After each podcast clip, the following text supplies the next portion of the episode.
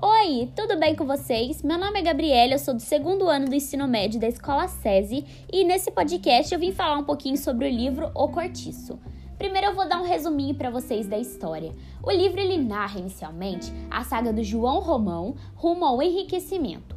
Para acumular o capital, ele explora os empregados e se utiliza até do furto para conseguir atingir seus objetivos. O João Romão, ele é o dono do cortiço, da taverna e da predeira. A sua amante, a Bertoleza, o ajuda de domingo a domingo trabalhando sem descanso. Em oposição ao João Romão, surge a figura de Miranda, o comerciante bem estabelecido que cria uma disputa acirrada com o taverneiro por uma braça de terra que deseja comprar para aumentar seu quintal. Não havendo consenso, há o rompimento provisório de relação entre os dois. Com a inveja de Miranda, que possui condição social mais elevada, João Romão trabalha ardorosamente e passa por privações para enriquecer mais que seu oponente. Um fato, no entanto, muda a perspectiva do dono do cortiço. Quando Miranda recebe o título de barão, João Romão entende que não basta ganhar dinheiro, é necessário também ostentar uma posição social reconhecida, frequentar ambientes requentados e adquirir roupas finas.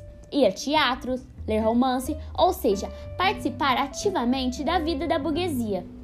No cortiço, paralelamente, estão os moradores de menor ambição financeira. Destaque-se a Rita Baiana, o capoeiro firmo,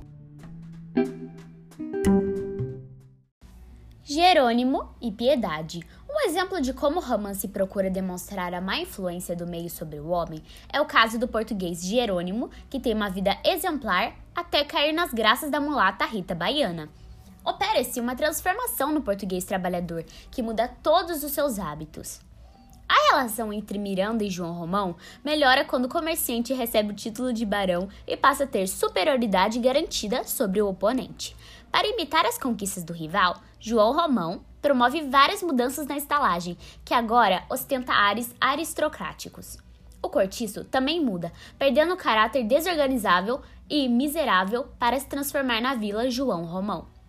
O dono do cortiço aproxima-se da família de Miranda e pede a mão da filha do comerciante em casamento. Há, no entanto, um empecilho reservado por Bertoleza, que, percebendo as manobras de Romão para se livrar dela, exige usufruir os bens acumulados a seu lado.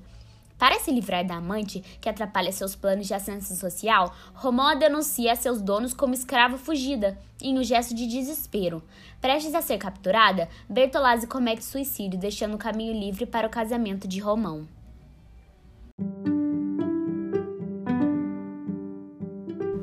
Agora vamos falar um pouquinho sobre os personagens. Primeiro a gente tem o João Romão, que é o taverneiro português, dono da predeira e do cortiço também, e ele representa o capitalista explorador.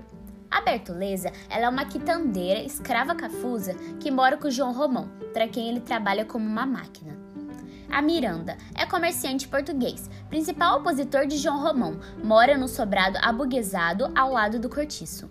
O Jerônimo é o português cavoqueiro, trabalhador de pedreira de João Romão e representa a disciplina do trabalho.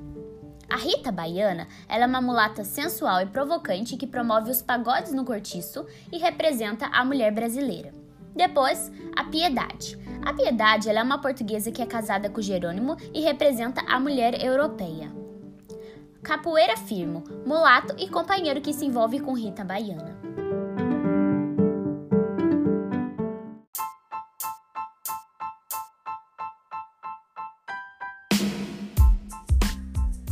O autor dessa obra é o Aluzio de Azevedo. Ele nasceu em São Luís do Maranhão, dia 14 de abril de 1857, e após concluir seus estudos na terra natal, ele transfere-se em 1876 para o Rio de Janeiro, onde prossegue seus estudos na Academia Imperial de Belas Artes.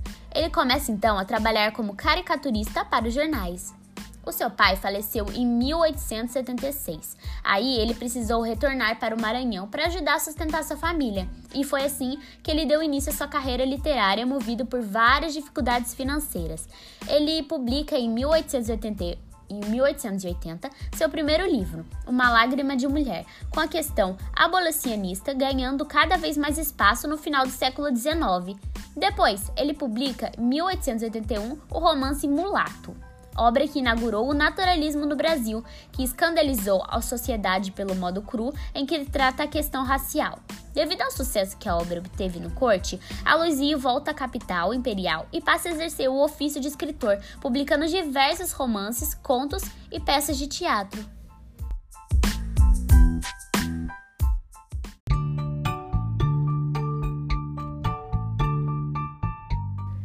Agora eu vou fazer uma análise rápida com vocês. Pode-se dizer que o cortiço segue o figurino naturalista em duas linhas de exposição de comportamento humano. A trajetória de João Romão apresenta a visão naturalista das relações sociais, enquanto a de Jerônimo indica a perspectiva adotada pela escola, no que diz a respeito às relações pessoais. Nos dois casos, evidenciam as patologias que definem os desvios morais dos personagens. A ambição de João Romão não é condenada, afinal, ele apenas aproveita das oportunidades oferecidas pela sociedade capitalista então nascente.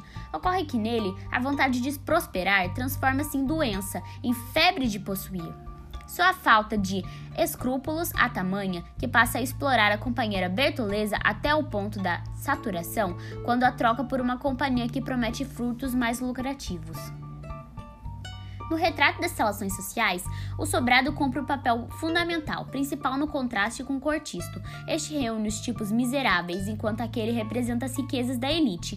Fica assim representadas as diferenças sociais, mas é bom observar que tanto em um ambiente quanto no outro, o padrão moral é o mesmo, caracterizado pela baixeza e pelo domínio de instintos. Jerônimo sintetiza a visão naturalista do envolvimento amoroso. Na verdade, não se trata de amor, já que os naturalistas já não se consideravam esse sentimento, tomando-o apenas como uma máscara para a verdade e motivação da aproximação entre casais. O distinto natural de preservação da espécie, assim, o uso Jerônimo e a Rita Baiana é o desejo sexual. O português se rende aos encantos da mulata brasileira, circunstância que mostra a sedução que a terra exótica exerce sobre colonizador espantado. A queda moral de Jerônimo também possui explicação ligada ao ambiente. O sol dos tópicos abaixa a vontade de trabalhar e o homem se entrega aos prazeres, sua pureza original superada pelos instintos e ele se torna preguiçoso e dada a luxúria. O fato da mesma decadência atingir piedade e pombinha confirma a tese de que a tendência à, à frouxidão de costumes se dá em função do ambiente.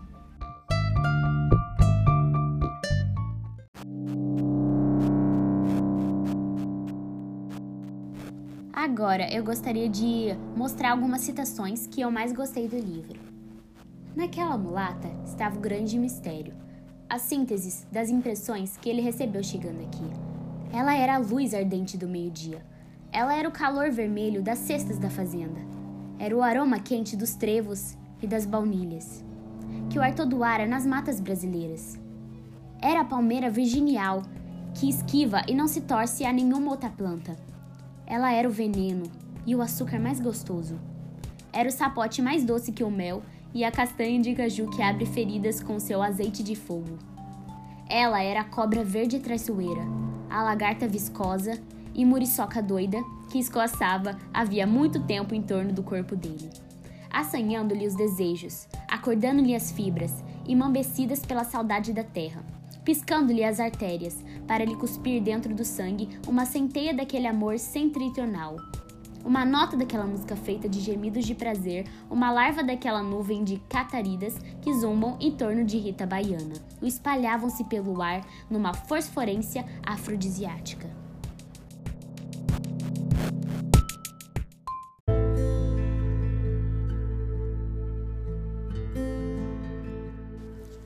Proprietário estabelecido por sua conta, o rapaz atirou-se à labutação ainda com mais a dor, possuindo-se de tal delírio de enriquecer, que afrontava resignado as mais puras privações. A comida arranjava-lhe imediatamente 400 réis por dia. Uma quitandeira, sua vizinha, a Bertoleza, crioura trintona, escrava de um velho cego residente juiz de fora e amigada com um português que tinha uma carroça de mão e fazia fretes na cidade.